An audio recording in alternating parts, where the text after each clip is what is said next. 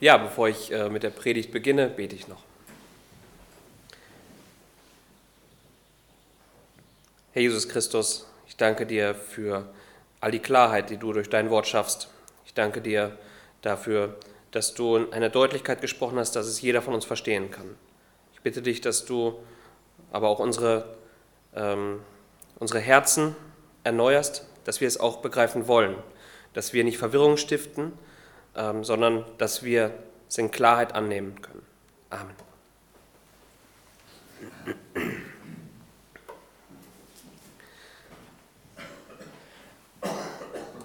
Vor zwei Wochen war es, glaube ich, da ähm, hatte ich den letzten Teil im Kolosserbrief gemacht, also die letzte Predigt im Kolosserbrief, und da, da habe ich ähm, darüber gepredigt, über die Beziehung zwischen Frau und Mann.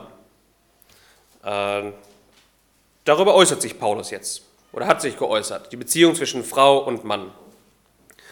Heute geht es auch um eine Beziehung oder einen Beziehungsstand, und zwar den zwischen Kindern und Eltern. Das ist das nächste, was er erwähnt. Ähm, wir haben beim letzten Mal gesehen, dass Gott für seine Gemeinde, das Wort, das er hier spricht durch Paulus, ist an die Gläubigen gerichtet.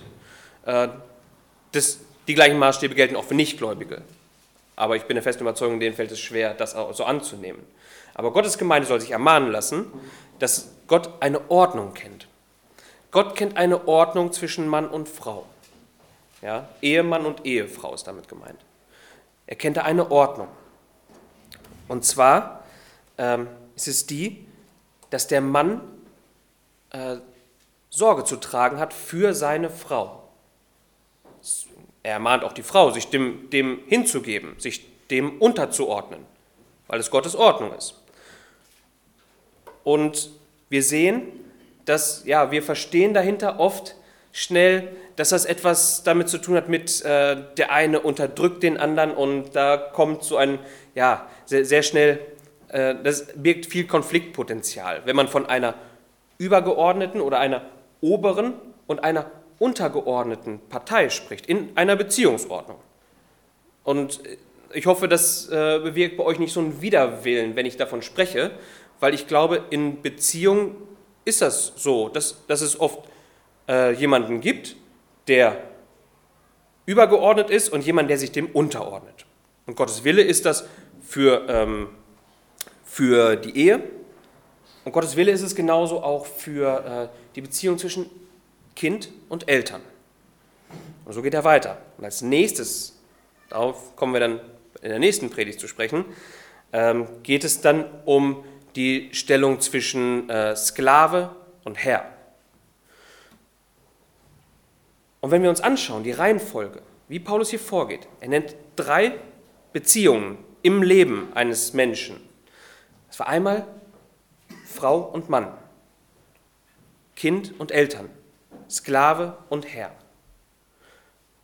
Auf der einen Seite fällt dabei schnell auf, wenn wir auch gleich in den Text schauen, Paulus richtet sich immer als erstes an die Partei in dieser Beziehung, die sich, die eine sich unterordnende Rolle einnehmen soll. An die wendet er sich als erstes. Und danach macht er die Verantwortlichkeit deutlich der ähm, ja, übergeordneten Partei. Und er zieht einen Kreis von innen nach außen. Also unsere Beziehung im Leben, jeder, der verheiratet ist, wird das wahrscheinlich bestätigen können, das ist die engste Beziehung, die wir pflegen. Das ist die engste Beziehung zu unserem Partner. Und so soll es sein. Und wenn es nicht so ist, ähm, dann sollte man darum ringen. Das ist die engste Beziehung, die man pflegt. Die nächstängste sind dann die Kinder, die, äh, die man hat, wenn Gott sie schenkt.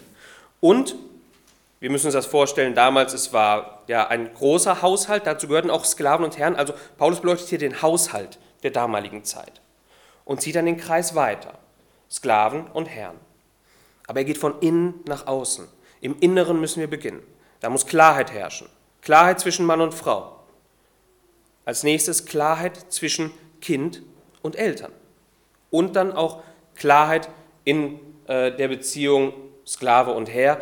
Wir verstehen es heute so und so kann man es auch ähm, sehr, sehr gut, die Prinzipien, die Paulus deutlich macht, auch übertragen auf den Arbeitsmarkt. Also wir als normal, ja, wenn ich so durch die Reihen gucke, in der Regel normal arbeitende Klasse und unsere Chefs.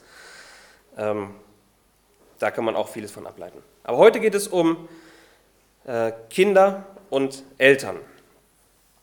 Und ich möchte einmal die, das sind zwei Verse, wie letztes Mal auch, nur zwei Verse, die möchte ich einmal lesen. Die finden wir in Kolosser 3, Vers 20 und 21. Und da schreibt Paulus, ihr Kinder, seid gehorsam den Eltern in allen Dingen, denn das ist wohlgefällig in dem Herrn. Ihr Väter, kränkt eure Kinder nicht, auf dass sie nicht verzagen oder mutlos werden, kann man auch sagen. Dass sie nicht mutlos werden. Ähm, interessant ist eins zu beachten, wenn wir uns diese Ordnungen anschauen, die Paulus hier, diese, diese verschiedenen Beziehungen anschauen, merken wir relativ schnell, das kennen andere Kulturen auch. Eigentlich das, was Paulus sagt, das ist äh, in anderen Kulturen auch normal. Also das zumindest, was wir als erstes lesen, das, was wir als erstes verstehen. Äh, Frauen ordnet euch euren Männern unter. Klar, kennen andere Kulturen auch. Äh, so soll das da laufen. Kinder ordnet euch euren Vätern unter oder euren Eltern unter. Das kennen wir auch. Da wird ein Patriarchat quasi aufgebaut. Also der, der Mann thront über allem und die Frau hat sich dem unterzuordnen, die Kinder haben sich dem unterzuordnen. Die Kinder sollen ihre Eltern und auch in, gerade in, so in den äh, asiatischen Kulturen ihre Ahnen und Urahnen sollen sie ehren. Ähm, dass Kinder so ein Ehrverhältnis haben zu den ihnen Vorangestellten. Wir merken aber, wenn wir uns mit dem Text beschäftigen, werden wir genauso schnell merken, äh, dass es doch einen riesen Unterschied gibt zwischen dem, was Paulus hier schreibt und dem, wie es eigentlich die Welt versteht. Ähm, viele Dinge ähneln sich, aber sind im Prinzip, entspringen einer ganz anderen Motivation. Und äh, das Beziehungsverhältnis wird auch nicht so aufgebaut, wie Paulus es hier fordert. Er wendet sich an die Kinder, wenn er zu den Kindern spricht, wenn er Weisungen an die Kinder hat. Und er wendet sich an die Eltern oder an, hier in diesem Fall die Väter, wenn er den Vätern etwas zu sagen hat. In diesen Kulturen sieht das eher anders aus. Ja, da sieht das so aus, dass äh, die Eltern sich das Recht nehmen, die Kinder zu maßregeln, sich ihnen unterzuordnen. Und äh, wir sehen, Paulus kennt immer einen klaren Adressat. Also er spricht die Kinder direkt an, er spricht die Eltern direkt an. Und es ist immer schön, wenn äh, Dinge sehr klar formuliert sind, so wie Paulus das hier tut. Und noch schöner ist es, wenn sie klar formuliert sind und ja, es nicht tausend Forderungen sind, die an einen gestellt werden. Und so passiert es hier bei den Kindern.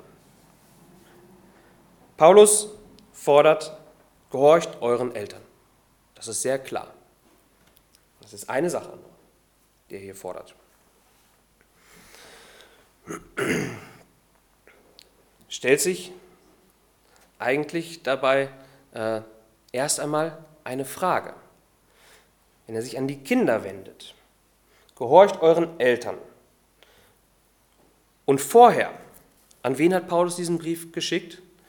Wen hat er begrüßt in seinem Grußwort ganz am Anfang, wenn wir äh, Kolosser 1 aufschlagen, Kolosser 1, Verse 1 und 2, wo er den Brief eröffnet mit Paulus und Timotheus, Knechte Jesu Christi an alle Heiligen in Christus Jesus, die in Philippi sind. Äh, Quatsch.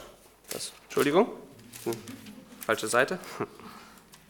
Paulus, Apostel Jesu Christi durch den Willen Gottes und der Bruder Timotheus an die heiligen und treuen Brüder in Christus in Kolosse.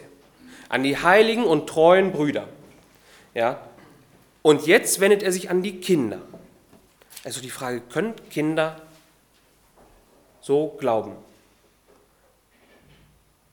Zählen Kinder zur Gemeinde? Und das ist sehr interessant, ähm, weil das etwas ist, ja, mit, mit diesem Text, als ich mich auf den Kolosserbrief vorbereitet habe. Man liest ihn so im Ganzen und bereitet sich darauf vor und bleibt an verschiedenen Stellen hängen. Das war so eine Stelle, an äh, der ich besonders hängen geblieben bin. Und interessanterweise, äh, vor einer Woche am Mittagstisch saßen wir und das gleiche Thema kam auf.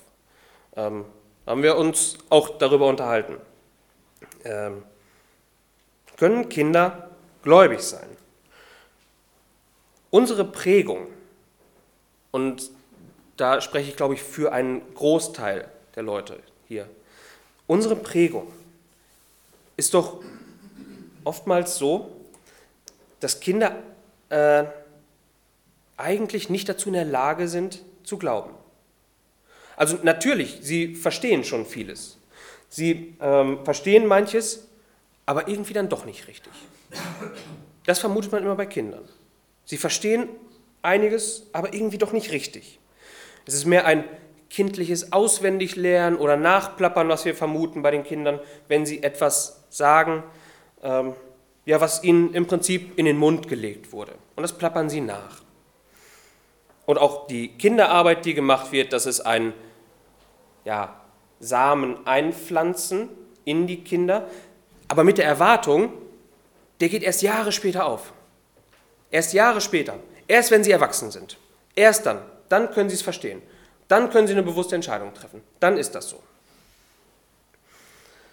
Ähm ja, und so wundern sich dann auch viele Menschen, warum es immer wieder Leute scheinbar gibt, die von sich selbst sagen, ich glaube an den Herrn, ich will mich auch auf seinen Namen hin taufen lassen, aber ein Bekehrungsereignis kann ich nicht vorweisen.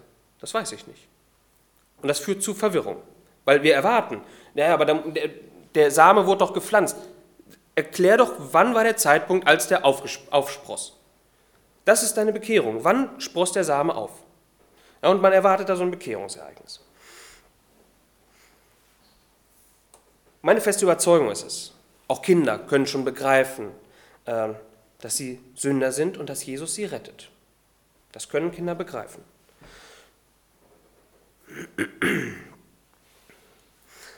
Ähm, Kinder tun das auf eine sehr einfache Art und Weise. Sie erkennen nicht die äh, komplexen Zusammenhänge vielleicht in dem Maße, wie es Erwachsene tun. Aber wir sollten uns nicht täuschen lassen. Wenn das das Maß ist für wahren Glauben, ob du schon komplexe Zusammenhänge erkannt hast, die die Bibel offenbart, ähm, dann halte ich es für sehr vermessen, sich als Gläubiger zu bezeichnen. Ja, äh, gerade im Licht der anderen. Äh, wenn ich auf Kirchenväter beispielsweise schaue und sehe, was sie erkannt haben, was Gott ihnen zu erkennen gegeben hat, im Vergleich dazu bin ich ein Baby im Glauben. Also wie könnte ich dann davon ausgehen, äh, diese Männer könnten sagen, der hat vieles noch gar nicht erkannt. Vieles hat er noch nicht erkannt, also kann er noch nicht glauben. Wir, wir machen oft ein selbstdefiniertes Maß für Glauben zum Maßstab, ob jemand wirklich gläubig ist oder nicht. Aber ich glaube, Kinder können schon begreifen, dass sie einen Gott haben, dem sie sich unterordnen sollen. Kinder können auch begreifen, dass Jesus Christus äh, derjenige ist, der dafür sorgt, dass sie überhaupt zu Gott kommen dürfen und nichts anderes. Und von dort aus wachsen sie in der Erkenntnis, so wie es jeder von uns tut. Von dort ausgehend. Aber das können Kinder begreifen, das ist meine feste Überzeugung. Und wenn Kinder das begreifen und Kinder auch bezeugen, ähm, finde ich es sehr, äh, sehr schwierig, sie als, äh, als Nichtgläubige äh, zu bewerten, so als wären sie nicht gläubig. Sie sind gläubig. Eigentlich, bis sie das Gegenteil beweisen. Gehe ich davon aus, dass sie gläubig sind, wenn sie das bezeugen. Und an solche Kinder, ein Altersspanne nennt Paulus hier nicht. Ja, also vielleicht sind es ganz, ganz kleine Kinder, die das schon verstehen, vielleicht auch Heranwachsende, also so was wir als Teenageralter kennen oder kurz darunter, dass Paulus auch diese anspricht, das, er definiert hier kein Alter. Aber an sie wendet er sich, die, die es schon verstehen können. An die wendet er sich äh, die sollen ihren Eltern gehorsam sein. Die sollen ihren Eltern gehorchen. Ich glaube, ähm, fast jeder von uns, oder eigentlich jeder von uns gehe ich mal von aus, kann was mit dem Begriff Gehorchen anfangen. Ähm, ja, äh, mir kam, kommt als erstes, äh, Gehorchen ist immer so, so, ein Wort, was man mit einem äh, strengen, ausgestreckten Zeigefinger verbindet. Und so, so, eine Situation, die mir immer in den Kopf kommt, ist, äh, dass äh, ja, wenn, wenn, wenn ein Kind viel, viel Blödsinn anstellt, dass man es dann ein wenig strenger am Arm packt und dann sagt, willst du wohl gehorchen? Willst du wohl gehorchen? Ja, das, äh, wenn, wenn sich der eine oder andere wiederfindet, ich habe dabei keinen persönlich im Kopf, aber ich glaube, dass es so eine Situation ist, die den meisten von uns nicht fremd ist. Dass man das Kind ermahnt, willst du wohl gehorchen? Ähm, was erwarten wir, wenn wir von einem Kind so etwas fordern? Was soll das Kind tun? Wie soll es auf diese Anweisung reagieren? Willst du wohl gehorchen? In unseren Köpfen ist der Begriff Gehorchen oft komplett gleichgeschaltet mit sich ordentlich benehmen. Und wir haben da was im Kopf. Wir wissen, das benimmst du dich wohl ordentlich. Woher soll das Kind wissen, wie es sich zu benehmen hat? Und es steckt viel in diesem, in diesem Wort gehorchen, was wir schnell überlesen, weil es uns so vertraut ist. In dem Wort gehorchen steht als erstes horchen. Das ist ein, ein, ein Wortstamm, das ist nicht eine rein deutsche Übersetzung, das ist ein deutsches Wort. Auch im äh, griechischen Begriff steckt ganz stark das Wort horchen hin. Also willst du gehorchen, steht an erster Stelle das Hinhören, das Horchen. Und dazu ermahnt Paulus die Kinder. Ja, hört auf das, was eure Eltern euch sagen. Hört als erstes hin. Und das Gehorchen ist dann die Folge dessen. Ihr habt hingehört, dann geht dem auch nach. Und äh, ich glaube, wir merken schon sehr, sehr schnell, dass hier auch eine Verantwortung für die Eltern stark mitschwingt. Also ein Kind zu Gehorsam aufzurufen, ohne dass es etwas hören konnte, das ist schwierig. Ja, ähm, also an die Eltern, aber da kommen wir gleich noch etwas ausführlicher zu. Paulus äh, äußert sich auch äh, oder wendet sich auch nochmal an die Eltern bzw. die Väter. Ihr Kinder, gehorcht euren Eltern. Leistet dem Folge, ja, was eure Eltern von euch fordern. Was er hier sagt, ist, wendet eure Ohren nicht ab. Wendet euch nicht ab von euren Eltern. Wendet eure Ohren nicht ab, sondern hört darauf, was sie zu sagen haben und dann handelt auch danach.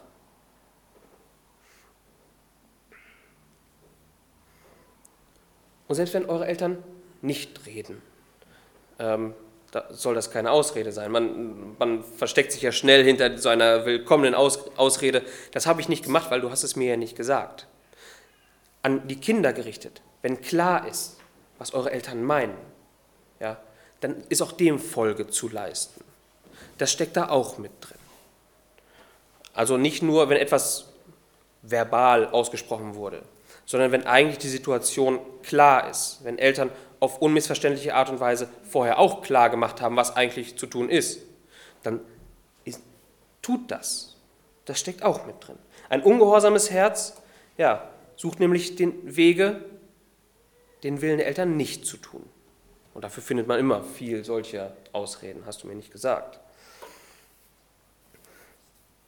Es ist auch wichtig zu beachten, wenn Paulus hier von Eltern spricht, gehorcht euren Eltern. Es geht hierbei nicht ausschließlich um leibliche Eltern. Also dieses Verhältnis Elter, äh, Vater und Mutter bekommen eigene Kinder. Und in diese Situation spricht Paulus. Die schließt das voll mit ein. Aber Eltern, das, was, was diesen Begriff umfasst, und das halte ich für ein biblisches Prinzip, dass, auch, dass es immer wieder äh, Schicksale gibt, wo die leiblichen Eltern sich nicht um ihre Kinder sorgen können, weil sie versterben, weil sie vielleicht auch ihren, ihren eigenen äh, Wünschen nacheifern und ihre Kinder zurücklassen. Auch wenn das Kind kein eigenes, leibeigenes Kind ist, eigen, dem eigenen Leib entsprungen, nicht leibeigen, so, äh, dann entbindet einen das nicht von dieser Forderung, die Paulus hier stellt. Was Eltern mehr bedeutet, das können Großeltern sein, das können Adoptiveltern sein. Das umfasst äh, mehr oder weniger, beschreibt das die Menschen, denen die Aufsicht für dich zukommt. Denen die Aufsicht für dich zukommt, die dafür zuständig sind, dich zu erziehen. Und das im familiären Kreis.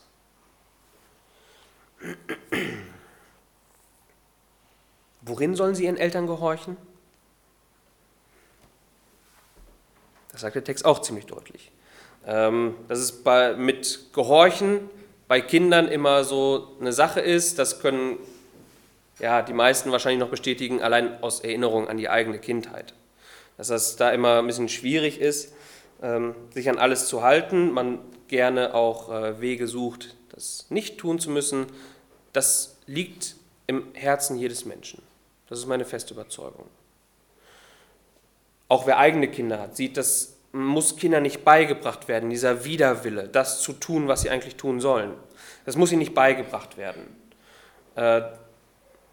Mein Sohn war nicht mal ein Jahr alt, konnte aber schon äh, unglaublich gut provozieren. Er wusste genau, was er nicht darf und genau das tat er. Das hat ihm niemand beigebracht vorher. Und das liegt in der Natur des Menschen. Und so tut es Not, dass Paulus diese Worte an die Kinder richtet, weil es in der Natur des Menschen liegt, eben nicht zu gehorchen. Und in was sollen sie gehorchen? In allem. Das sagt er hier sehr deutlich, in allem. Und ich glaube, jeder von uns versteht, wie weitreichend das ist, äh, was Paulus hier fordert. Ja, wenn er sagt, in allem gehorcht. Es gibt angenehme Dinge, denen man sich vielleicht auch ja, nicht, nicht mit ganz so großem Widerwillen dann auch beugt, wozu man schnell bereit ist. Weil es nicht, ja, es sind angenehmere Dinge, aber es gibt auch sehr unangenehme Dinge. Die, ihre, äh, die Kinder, die, die äh, ähm, gefordert werden von den Eltern äh, für die Kinder, was sie tun sollen. Was den Kindern einen äh, ganz, ganz starken Widerwillen ähm, entfacht. Und wir Menschen, und Kinder sind da nicht ausgenommen, neigen zu einem, ja, so, so eine Art 90-Prozent-Denken. Also, dass man sagt, in 90 Prozent der Fälle war ich ja gehorsam. Äh, in diesem einen Fall spreche ich mir jetzt selber zu, dass es okay ist, nicht zu gehorchen. Das sind Erwachsene denken da ganz genauso. Also wir haben in, in vielen, wie wir Dinge beurteilen, so ein 90 oder 95 Prozent äh, Maß, was für uns gleichbedeutend ist mit in vollem Maß erfüllt. Also wir setzen 90 Prozent und 100 Prozent oft gleich. Wenn wir dann sagen, in 90 Prozent meiner Energie verschwende ich oder investiere ich für sehr, sehr gute Dinge, diese eine Sünde kann nicht so schwer wiegen. Die fällt völlig unter den Tisch, weil ich ja 90 Prozent meiner Zeit in gute Dinge investiere. Ja, und, und zu diesem Denken neigen und Kinder auch. Kinder tun das genauso. Aber das äh, Paulus fordert hier etwas anderes. Gehorcht in allem. 100 Prozent.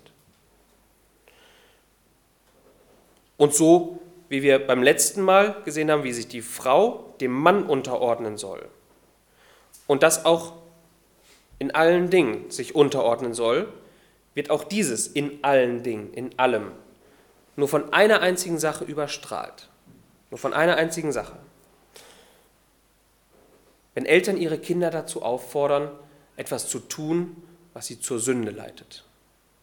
Wenn das Kind erkennt, dass meine Eltern äh, etwas von mir fordern, was Sünde ist, dann gilt ein höherer Grundsatz, den, den Petrus als, äh, als, als höheren Grundsatz in der Apostelgeschichte erklärt. Apostelgeschichte, Apostelgeschichte 5, Vers 29. Habe ich letztes Mal auch schon in dem Zusammenhang gelesen. Äh, da spricht Paulus, äh, Petrus, Entschuldigung, Petrus, man muss Gott mehr gehorchen als den Menschen. Jesus selber sagt in Matthäus 10, Vers 37, äh, im, in Bezug auf äh, Kinder und Eltern, auf die Beziehung. Wer Vater oder Mutter mehr liebt als mich, der ist meiner nicht wert. Und wer Sohn oder Tochter mehr liebt als mich, der ist meiner nicht wert. Es gibt einen höheren Herrn als Eltern. Und ein Kind, das im Glauben steht, hat erkannt, dass Gott nicht den Eltern untergeordnet ist. Das hoffe ich, dass es das erkannt hat. Ja, äh, dass Eltern sich dem, dem Kind nicht Gott erklärt haben als einen, einen armseligen Gott, sondern als einen Gott, der über allem steht, auch über den Eltern. Und dass es sich dem zu beugen hat, diesem Gott.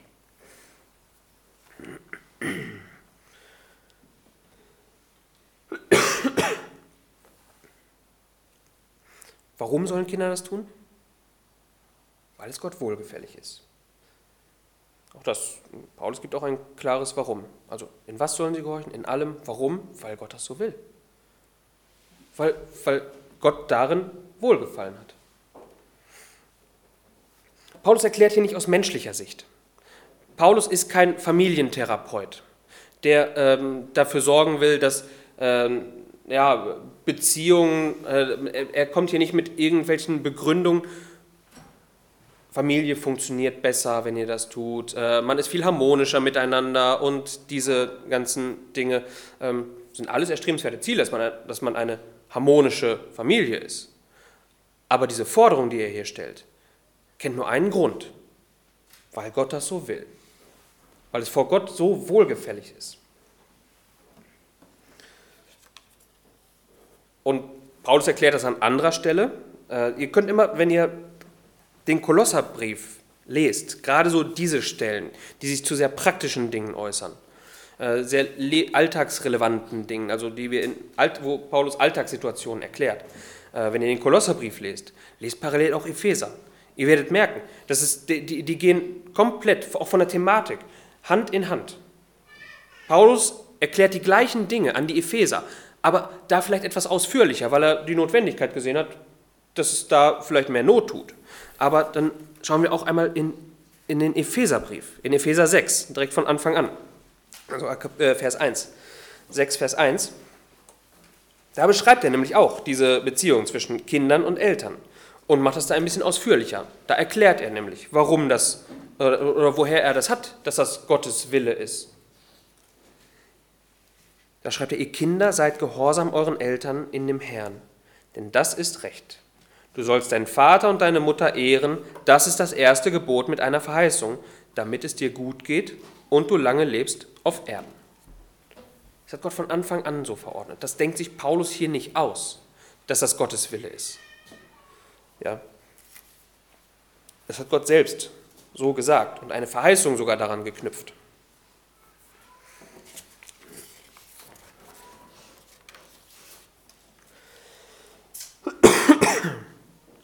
Und wenn Paulus in Epheser dann schreibt, äh, seid euren Eltern gehorsam in dem Herrn, dann meint er damit nicht den Eltern, die im Herrn sind. Also er stellt hier keine Grenze auf, dass er sagt, gehorcht nur den Eltern, wenn sie denn gläubig sind. Ähm, so mag man das vielleicht gerne verstehen. Nein, äh, er ermahnt die Kinder, ihr, die ihr im Herrn seid, gehorcht euren Eltern. Er macht deutlich, das ist euer Zustand, gehorcht den Eltern im Herrn. Also damit macht er deutlich, Jesus Christus, euer Herr, ist zwei Dinge für euch im Blick auf den Gehorsam gegenüber euren Eltern. Er ist auf der einen Seite die Quelle eures Gehorsams, also im Herrn den Eltern zu gehorchen. Er ist die Quelle für euren Gehorsam und ist gleichzeitig aber auch die Grenze. Nichts, was über seinen Willen, äh, nicht, nichts, was seinem Willen entgegensteht, soll befolgt werden. Also im Herrn zu gehorchen. Das ist auf der einen Seite die Quelle des Gehorsams und auf der anderen Seite auch die Grenze.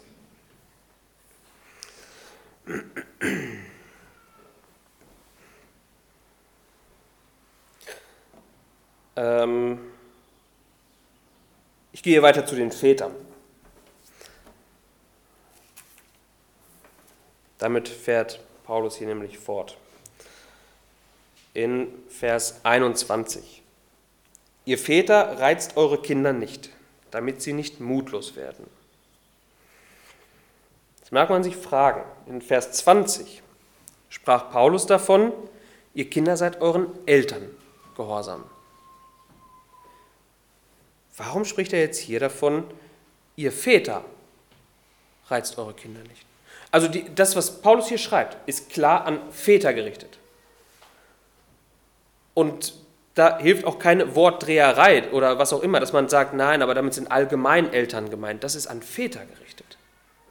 Und so wollen wir es auch behandeln. Das ist an Väter gerichtet. Warum tut er das? Warum schreibt er an Väter? Als ja, Gegen- oder andere Seite dieser Beziehung. Äh, er hebt damit in keinster Weise die Erziehungsverantwortung von Müttern auf. Die wird an genug anderen Stellen auch deutlich. Aber was er tut, ist die Ordnung, die er erst erklärt hat, äh, führt er jetzt konsequent zu Ende. Es ist der Mann, das Haupt der Familie. Es ist die Frau, die sich dem unterordnet. Es ist die Erziehung der Kinder, die jetzt diese Beziehung Eltern-Kind äh, dann dir erklärt. In letzter Instanz, wer die Hauptverantwortung trägt für Erziehungsfragen, sein Kind zu erziehen, das ist der Vater. Er ist nicht die einzig ausführende Kraft, aber er trägt die Hauptverantwortung. Er hat dafür Sorge zu tragen, dass sein Kind gut erzogen wird. Das liegt in seiner Verantwortung. Der Mann ist das Oberhaupt der Familie und es ist seine Pflicht. Und hoffentlich erkennen wir spätestens hier, inwieweit sich doch diese, äh, diese Beziehungsordnungen von dem unterscheiden, was uns auch andere, ob es Religionen sind oder andere kulturelle Geflogenheiten, ähm, was uns da vielleicht ähnlich vorkommt. Da ist es ein Oberhaupt zu sein, ist ein reines Privileg. Ist ein reines Privileg. Mehr ist das nicht. Ja, ich, ich kann machen, was ich will. Paulus erklärt das hier nicht so. Das ist in erster Linie nicht Privileg, das ist Verantwortung. Das ist es in erster Linie. Dem nachzukommen, wozu Gott dich eingesetzt hat.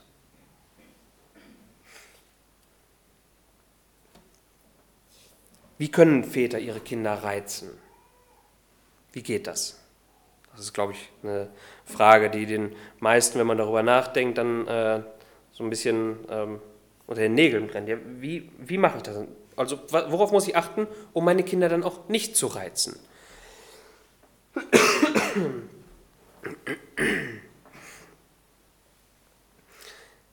Ich glaube, als erstes ähm,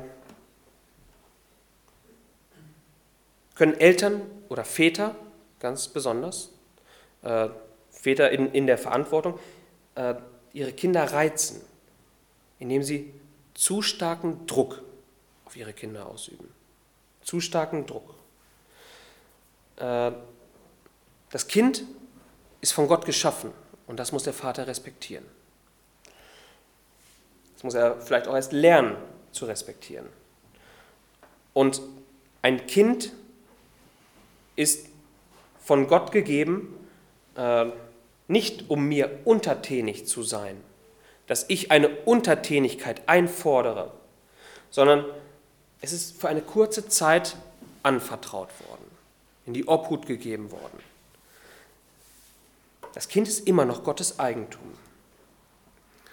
Und in diesem Verständnis muss jeder Vater mit seinen Kindern umgehen. Ein Kind kann niemals das ertragen. Es ist eine, noch eine heranwachsende, eine zarte Seele. Es kann niemals das ertragen, was ein erwachsener Mensch ertragen kann. In der, gerade wenn es darum geht, ein Kind zu maßregeln, ähm, ein, ein Kind ähm, zu disziplinieren. Es kann niemals das ertragen, was ein Erwachsener ertragen kann. Und wir sehen ein wunderbares Beispiel, ähm, was es heißt, eine väterliche Rolle inne zu haben an der Beziehung zwischen Jesus und seinen Jüngern. An Jesus und seinen Jüngern. Jesus behandelt seine Jünger wie Kinder. Also nicht äh, körperlich, als wären, als wären sie wirklich noch, es waren erwachsene Männer. gestandene Männer. Aber er behandelt sie wie Kinder. Das liegt daran, dass sie einfach noch nicht so viel verstanden haben. Und so behandelt er sie. Ähm, bei allen Schwachheiten, die die Jünger hatten, äh, droht Jesus nicht mit Strafe. Er droht nicht mit Strafe und er fordert von ihnen niemals Dinge, die sie überfordern. Ein Kind kann schnell überfordert werden mit dem, was man von ihm erwartet, welche Forderungen man an das Kind stellt. Die können ein zu hohes Maß darstellen, ein, dass ein Kind dem nicht nachkommen kann und das auch schnell weiß, das schnell merkt.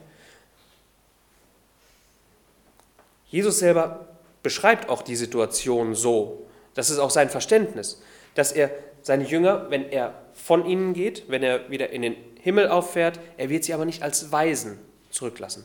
Also Kinder ohne Eltern. So wird er sie nicht zurücklassen, sondern er wird einen Beistand schicken. Er kümmert sich persönlich um äh, das Wachstum, um die Anliegen seiner Kinder. Unsere Pflicht als Väter ist es ebenso, dann immer zu schauen, was unsere Kinder ertragen können. So wie Jesus es auch tat mit seinen Jüngern. Was unsere Kinder ertragen können.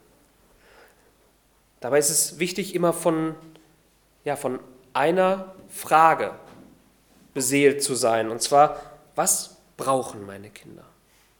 Was brauchen sie? Wie kann ich für meine Kinder sorgen? Das meint nicht in erster Linie auf materieller Ebene. Das auch. Ja, seiner Familie äh, gut vorzustehen heißt auch für sie zu sorgen. Aber es gibt Situationen, und da schauen wir an äh, ja, in einige Teile dieser Welt, da hängt es nicht vom Willen des Vaters ab, dass er für seine Familie nicht sorgen kann. Es geht einfach nicht. Und dann gibt es, es gibt etwas Höheres noch für seine Familie zu sorgen. Und das ist, äh, sie im Glauben zu nähren, sie zu stärken. Und das auch bei den Kindern zu tun. Also immer zu fragen, was braucht diese kleine, zarte Seele, diese heranwachsende Seele, die noch mit so vielem überfordert ist, äh, was braucht sie, um Gott besser verstehen zu können? Also als erster Punkt, wie können Väter ihre Kinder reizen? Äh, indem sie zu starken Druck ausüben, indem sie ihre Kinder überfordern. Und als zweites, wenn sie nicht auf Grenzen achten. Äh, Kinder, die keine Grenzen kennen, sind sehr verwirrte Kinder. Das sind sehr verwirrte Kinder. Die wissen oft nicht, mit sich und ihrer Umwelt umzugehen, ja, wenn es keine Grenzen gibt. Und es ist Aufgabe von Vätern darauf zu achten, dass Kinder Grenzen kennen und auch respektieren lernen. Ähm, soll nicht der Eindruck entstehen, als ob diese zwei Punkte gegeneinander kämpfen. Also nicht zu starken Druck auszuüben und, äh, und den Kindern Grenzen deutlich zu machen. Diese Punkte kämpfen nicht gegeneinander. Paulus fordert an anderer Stelle, wir gucken gleich in den Epheserbrief, wo er das auch ein wenig erklärt, ähm, es geht nicht darum, eine Schizophrenie in den Eltern zu schaffen, wie man den Kinder erzieht, sondern ich glaube, das eine ist die Folge aus dem anderen. Also seine Kinder, für seine Kinder zu sorgen, indem man nicht zu starken Druck ausübt. Ja? Äh, das heißt, in Liebe darauf schaut, was braucht mein Kind, wird man auch schnell merken, es braucht aber auch Grenzen. Und das folgt daraus. Also müssen Eltern auch dafür sorgen, oder Väter in diesem Falle, seht es mir bitte nach, wenn ich äh, Eltern sage, ich meine in diesem Fall wirklich immer Väter. An die richtet sich Paulus hier und ich möchte das auch gedanklich so behandeln, wie Paulus das hier gedacht hat. An die äh, Kolosser. Väter. Äh, es ist die Verantwortung der Väter, dafür Sorge zu tragen, in allem, ja, das, äh, für, das, für das Kind zu sorgen. Und zwar in der Hinsicht, dass es unseren Herrn Jesus immer mehr liebt, immer mehr lieben lernt Und das schließt eben auch ein, dass es Gottes Grenzen kennenlernt. Gott steckt auch Grenzen, in denen, sie, in denen wir uns bewegen. Ohne Grenzen, und ich hoffe, das ist jedem klar, bei aller pädagogischer Verwirrung, die äh, seit der äh, 68er Generation aufgekommen ist, hoffe ich, ist jedem klar, ein Kind ohne Grenzen ist ein komplett verwirrtes Kind. Es hält sich für den Nabel der Welt und spätestens da, wo sich nicht mehr alles um das Kind dreht, wird es völlig überfordert sein. Und genauso verhält es sich auch im Glauben. Es wird völlig überfordert davon sein, wenn es irgendwann begreift, dass Gott nun mal nicht alles duldet. Davon wird es völlig überfordert sein. Selbst erwachsene Menschen, selbst wir merken noch, auch wir brauchen Grenzen. Kommen wir irgendwo in eine neue Gesellschaft, also treten wir eine neue Arbeitsstelle an oder was auch immer, ähm, müssen wir immer erstmal wissen, wie verhalte ich mich jetzt hier. Und dann gibt es die Menschen, die äh, ja, ein wenig impulsiver sind, die laufen erstmal los. Die preschen los und sind sofort forsch unterwegs, bis sich das erstmal eine blutige Nase holen und dann wissen, okay, da war jetzt die Grenze. Dann gibt es die anderen, die sind erstmal ruhig, zurückhaltend, beobachten, schauen, wo sind die Grenzen, wie verhalte ich mich, in, wie ist der Rahmen gesteckt, hier wo ich bin. Und das muss Kindern deutlich gemacht werden. Es gibt einen Rahmen. Und wie ist der gesteckt? Das müssen wir Kindern deutlich machen.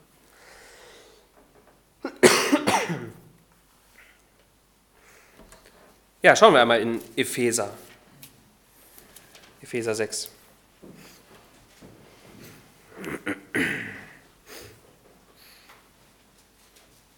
Epheser 6, äh, Vers 4. Und ihr Väter, reizt eure Kinder nicht zum Zorn, sondern erzieht sie in der Zucht und Ermahnung des Herrn. Es geht darum, Kinder in der Zucht und Ermahnung des Herrn zu erziehen.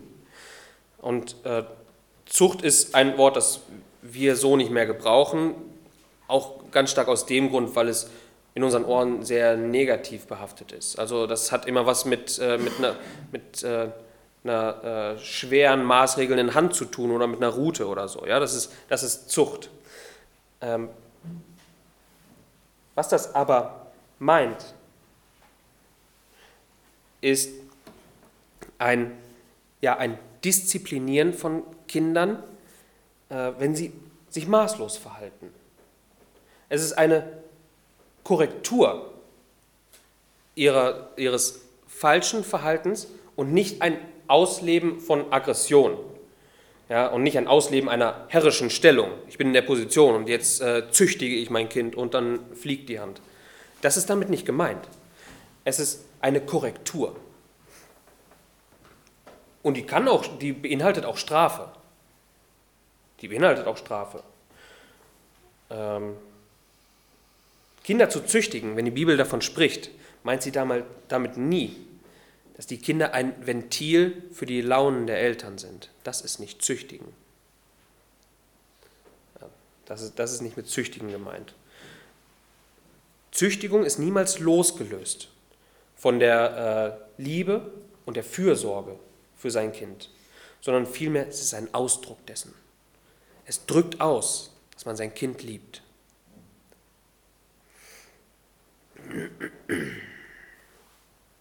Und das Ermahnen meint ein Zurechtweisen und, äh, oder ein Warnen. Das soll man auch seinen, seinen Kindern zurechtweisen oder sie warnen. Wenn man sieht, sie, sie laufen offenen Auges ins Messer, dann sie zu warnen, da, zu ermahnen, tut das nicht. Und das auch sehr eindrücklich zu tun. Das sollten Eltern auch. Ihren, ihren Kindern Grenzen setzen. Das geschieht auch im Herrn, wie Paulus schreibt. Zucht und Ermahnung des Herrn, also nicht nach eigenen Vorstellungen, nicht nach äh, dem eigenen Gusto, sondern in dem Rahmen, wie wir ihn durch äh, Gottes Gnade, durch seine Offenbarung, durch sein, sein Wort erkennen dürfen. Und ich hoffe, ihr merkt selber, welche Herausforderung das ist. Ein Kind zu erziehen ähm, mit Zucht und Ermahnung des Herrn. ist schwer, wenn man selber die Grenzen des Herrn nicht kennt.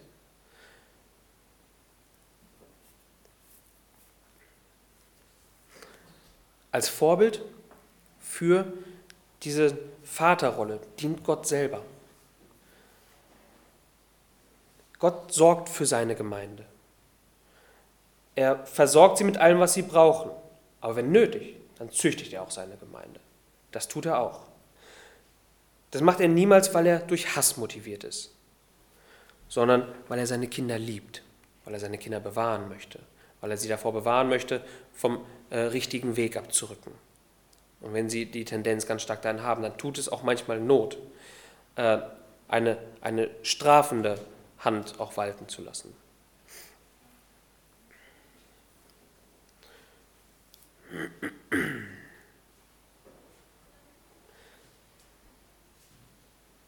Ich hoffe, wir merken, dass äh, die Beziehung Eltern-Kind keine ganz einfache ist.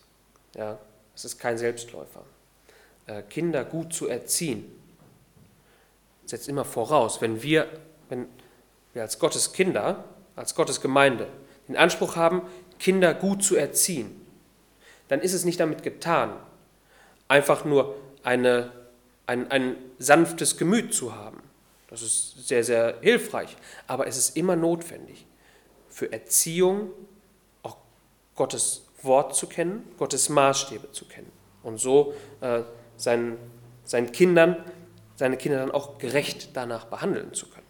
Das ist notwendig. Also als Grundsatz unter dem, was, äh, was man hier zusammenfassen kann, unter dem, was Paulus deutlich macht, ähm, ist es notwendig, dass sich Eltern darüber bewusst sind oder Väter darüber bewusst sind, was ihre Aufgabe ist. Väter sorgen sich um die Seelen der Kinder. Sie sorgen sich um die, damit die Kinder nicht mutlos werden, damit die Kinder nicht daran verzagen, an einer viel zu schweren Last damit die Kinder nicht daran verzagen, wenn sie äh, eine uferlose Freiheit, gefühlte Freiheit vorfinden und völlig orientierungslos sind. Damit die Kinder nicht an diesen Situationen mutlos werden, damit sie nicht da verzagen. Amen.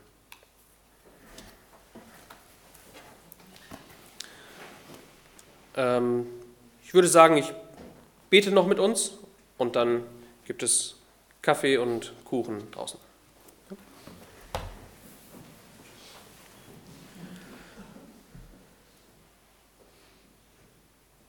Herr Jesus Christus, deine Worte sind klar. Dafür danke ich dir. Ich bitte dich aber auch um Weisheit, dass wir verstehen, wie wir diese klaren Worte umsetzen.